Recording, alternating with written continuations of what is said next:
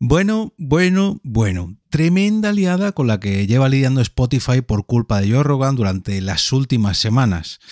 Si no te has enterado de toda esta polémica, mm, te recomiendo que te quedes por aquí. Nación Podcast presenta Al otro lado del micrófono. Tu ración de Metapodcasting Diaria. Un proyecto de Jorge Marín Nieto. Muy buenas a todos, mi nombre es Jorge Marín y esto es Al otro lado del micrófono.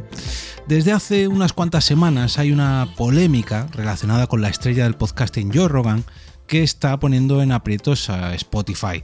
Como muchos sabréis, Joe Rogan o Joe Rogan es uno de los podcasters más conocidos del mundo, o al menos mm, en habla inglesa, y hace ya casi dos años, en mayo del 2020, fichó en exclusiva por Spotify. Además de podcaster, Joe eh, ha sido comentarista de la UFC, o sea, de la Ultimate Fighting Championship, una competición bastante importante de artes marciales mixtas.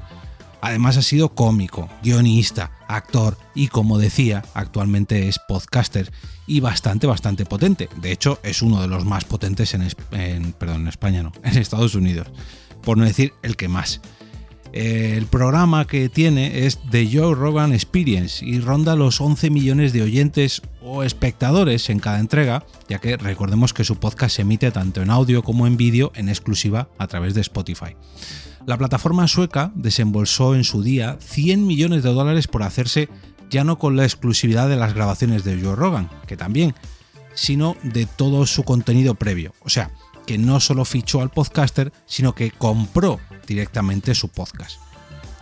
En abril del pasado año, en el 2021, ya salió a la luz una noticia muy parecida a la que últimamente está salpicando al cómico, y es que eh, la compañía de audio en streaming Spotify mm, eh, no formó tanto revuelo porque se hizo un poquito más de tapadillo, pero bueno, conviene recordarla he recogido la noticia de The Grab, donde pudimos leer los datos que confirmaban que 42 episodios habían sido eliminados del histórico del programa y que en parte guardaban cierta relación con el tema de hoy, que, de la polémica que, de la que voy a hablar hoy. Algunos hablaban sobre supuestas terapias milagrosas, eh, sobre las propiedades impresionantes de un tipo de café, de otro no, solamente de uno en concreto, teorías políticas conspiranoicas y algunos un tanto más turbios sobre relaciones sexuales con menores. Ojo, todas estas declaraciones no fueron del propio Joe Rogan, sino de sus invitados. Y aquí es donde viene todo.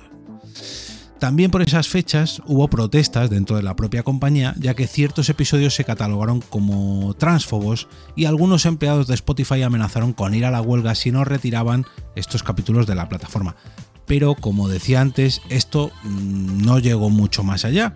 Solamente los enfermos del podcasting, entre los que me incluyo, los que estamos al acecho ahí de todas las noticias del mundillo, suscritos a muchas newsletters y demás, nos enteramos.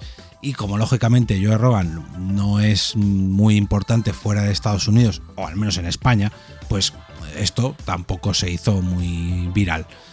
Pero, pero, pero, hace unas semanas la polémica volvió a salpicar a Joe Rogan y esta vez sí a la compañía sueca porque se ha hecho un poquito más eco de estas noticias el resto de medios.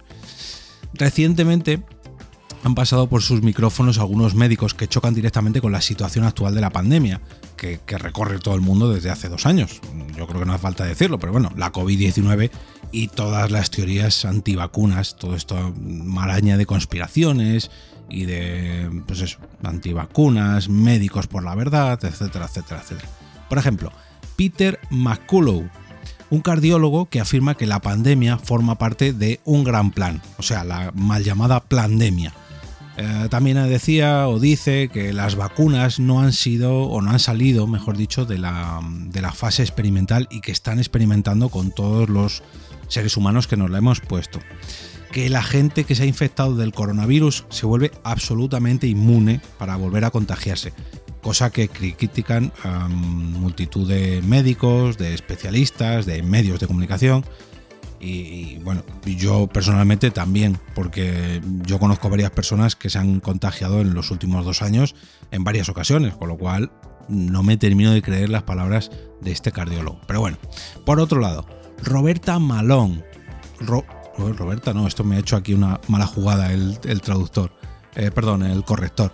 Robert Malone, un bioquímico con un largo historial antivacunas, con declaraciones bastante, digamos, desafortunadas sobre la propia COVID-19, sobre su expansión por el mundo, el uso de medicamentos para combatirlo, que realmente hay que usar otros, pero que no son así, de las vacunas que no hacen efecto, en fin, ya sabéis por dónde voy, no voy a meterme más. Joe Rogan defiende el hecho de que mm, hay que dar voz a todo el mundo para que pueda exponer sus opiniones o sus ideas en el programa, pero claro, cuando hablamos de la salud, mm, dejar el micrófono abierto a cualquier tipo de personas u opiniones puede ser un tanto peligroso, o al menos conflictivo. Y aquí es donde empieza toda la polémica, ahora sí, la actual, por así decirlo, que ha estado causando tanto revuelo. Lógicamente, mm, el derecho a opinar debería ser mm, abierto a todo el mundo en cualquier plataforma, pero claro, cuando estamos pasando por la situación que estamos pasando desde hace dos años, con tantísimas muertes, tantísima crisis tanto sanitaria como económica, en fin, a lo mejor deberíamos cuidar un poquito más lo que decimos o dejamos decir cuando tenemos una altavoz tan grande como es de Joe Rogan Experience. Pero bueno, después del paso de algunos de estos invitados tan polémicos y tras todo el historial anterior de invitados que ha tenido Rogan, el pasado 12 de enero del 2022, más de 270 médicos y expertos pusieron en evidencia a Rogan y más aún a Spotify cuando criticaron su pasividad ante la actitud del cómico respecto a este tema, a todas las declaraciones de sus invitados. Recordemos ¿eh? que no son suyas, sino de sus invitados y recordaron que, bueno, pues que no todo vale cuando la salud pública de la sociedad está en juego y cuando tiene tantos oyentes, pues lógicamente es mucha sociedad la que está escuchando esto. Todos ellos escribieron una carta conjunta a algunos medios de comunicación, como por ejemplo a la revista de Rolling Stone. El propio Rogan opinó hace tiempo, volvemos al pasado abril del 2021, que quizás mm, no era del todo necesario que los jóvenes menores de 21 años que tuvieran buena salud se vacunasen contra la COVID-19. Y esta vez sí fueron palabras dichas por él mismo. Ojo, salidas por su boca y recogidas en su programa. Y aquí es donde la bola de nieve empezó a rodar montaña abajo.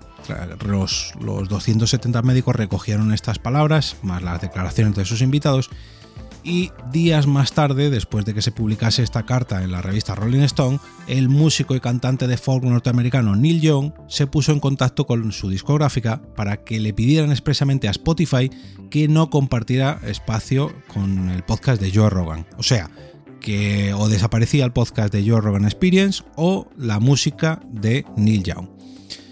Eh, a los pocos días se hizo efectivo esta, esta ruptura, por así decirlo, y pues todas sus canciones empezaron a volatilizarse de la plataforma de Spotify.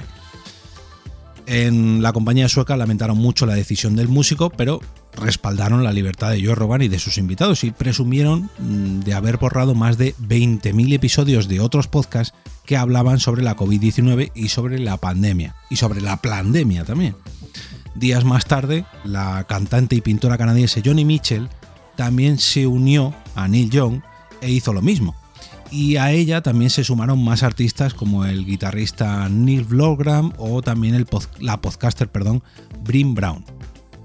El siguiente paso lo hizo Spotify, que anunció que a partir de ahora iba a etiquetar todo el contenido relacionado en formato podcast relacionado con la COVID-19 con un aviso de advertencia e información adicional con enlaces para que cualquier persona que escuchase ese tipo de contenido pues tuviera más información al respecto. Este no iba a ser el único cambio, ya que también iban a modificar las condiciones y los requisitos para que los creadores de contenido sepan a qué atenernos cuando subimos contenido que pueda ser considerado, digamos, peligroso, engañoso, sensible, ilegal y conflictivo en general. Y no solo esto, sino que además presumieron de que estos avisos ya estaban disponibles. Cuando, cuando hicieron este anuncio, a partir de ese momento ya se podían ver esos anuncios. Y además sacaron pecho de que eran la primera plataforma en hacer esto, entre las más grandes, ojo.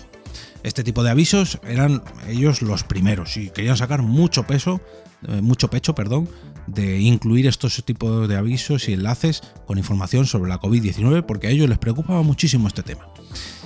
Pese a este anuncio, las críticas seguían llegando más y más y más y más y se sumaban también a las críticas de los músicos que hasta ahora he comentado, el príncipe Harry y su mujer Meghan, los cuales recordemos que tienen un contrato en exclusiva con Spotify, aunque solamente hayan grabado un solo episodio, como os comenté hace unos cuantos capítulos. Pero, lógicamente, pues tienen bastante peso. El mismo día que Spotify realizó este anuncio, Joe Rogan pedía disculpas públicamente a todas aquellas personas que habían podido sentirse ofendidas por toda esta polémica en un vídeo de 10 minutos que publicó tanto en Spotify como en su perfil de Instagram. Y pese a que prometió trabajar para no volver a cometer los mismos errores, también dejó claro que iba a seguir llevando a invitados polémicos para escuchar todos los puntos de vista sobre estos temas tan uh, peliagudos, vamos a decir.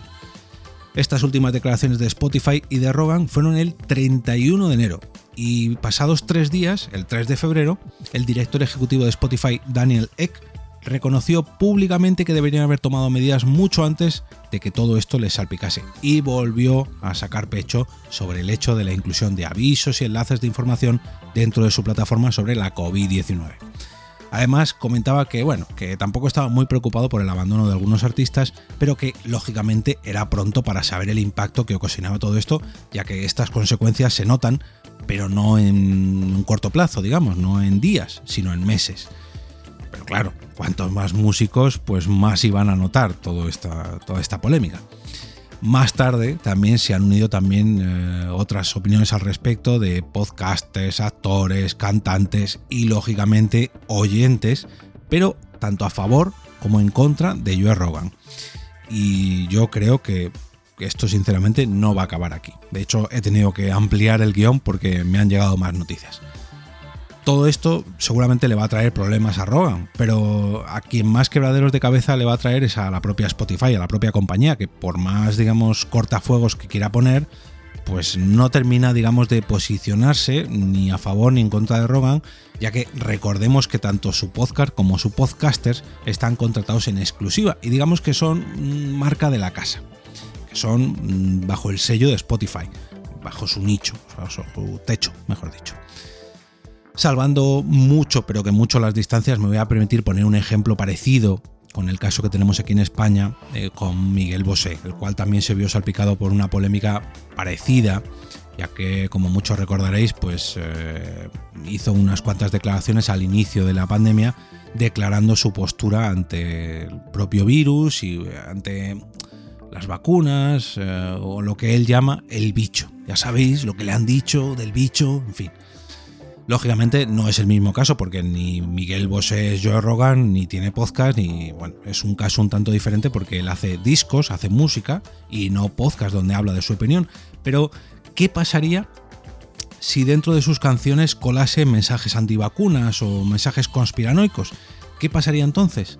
¿Tomaría medida su propia discográfica o Spotify o se vería mm, repercutido por todas estas declaraciones dentro de su trabajo?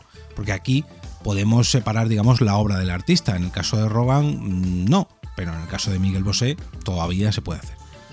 Esta larga historia con Spotify y las polémicas que salpican a Joe Rogan, mm, ya digo, está lejos de acabarse porque en los últimos días muchas personalidades del mundo del cine y del propio podcasting acusan al podcaster de racismo, debido a que en multitud de ocasiones ha utilizado la palabra niga que no está muy bien considerada por los actores de color, como The Rock, por ejemplo, que se ha sumado a esa protesta. Y hoy mismo, cuando estoy grabando esto, 7 de febrero, Spotify ha vuelto a confirmar el borrado de otros 70 episodios de Joe Rogan, o mejor dicho, de, de Joe Rogan Experience. Veremos a ver si mañana no volvemos a ver otro episodio más de todo esto, o mejor dicho, a ver desaparecer otro episodio más de, de Joe Rogan Experience y si no tengo que volver a dedicar otra entrega más de al otro lado del micrófono a este tema más pronto que tarde. De momento mm, os voy a dejar varios enlaces sobre toda esta polémica que he ido compartiendo durante las últimas semanas, tanto en mi perfil de Twitter como en el canal de Telegram, pero me gustaría destacar una de ellas que ha publicado en Neutral eh, Emilio Domenech, el corresponsal en Estados Unidos, donde hace mm, un repaso cronológico a todo esto, al menos hasta el día 3 de febrero. Lógicamente, como esto se va actualizando día tras día, pues a lo mejor tiene que hacer una ampliación, pero bueno, lo veremos en los próximos días. Si os ha gustado este episodio y queréis ver crecer al otro lado del micrófono, podéis ayudarme dejando una reseña en Apple Podcast, 5 estrellas en Spotify para hacer la competencia a Joe Rogan y un me gusta en la plataforma donde sea que lo estéis escuchando, o bien compartiéndolo por cualquiera de las redes sociales. Yo, mm, sinceramente, estaría agradecido, lo hagáis por donde lo hagáis, ya sea por estas vías digitales o incluso de manera tradicional. Podéis mandar un audio de Telegram o de WhatsApp a vuestro contacto más cercano del entorno del podcasting, ya que seguro que al otro lado del micrófono le gusta, o al menos esa es mi opinión. Yo desde aquí os invito a hacerlo y os lo agradezco de antemano.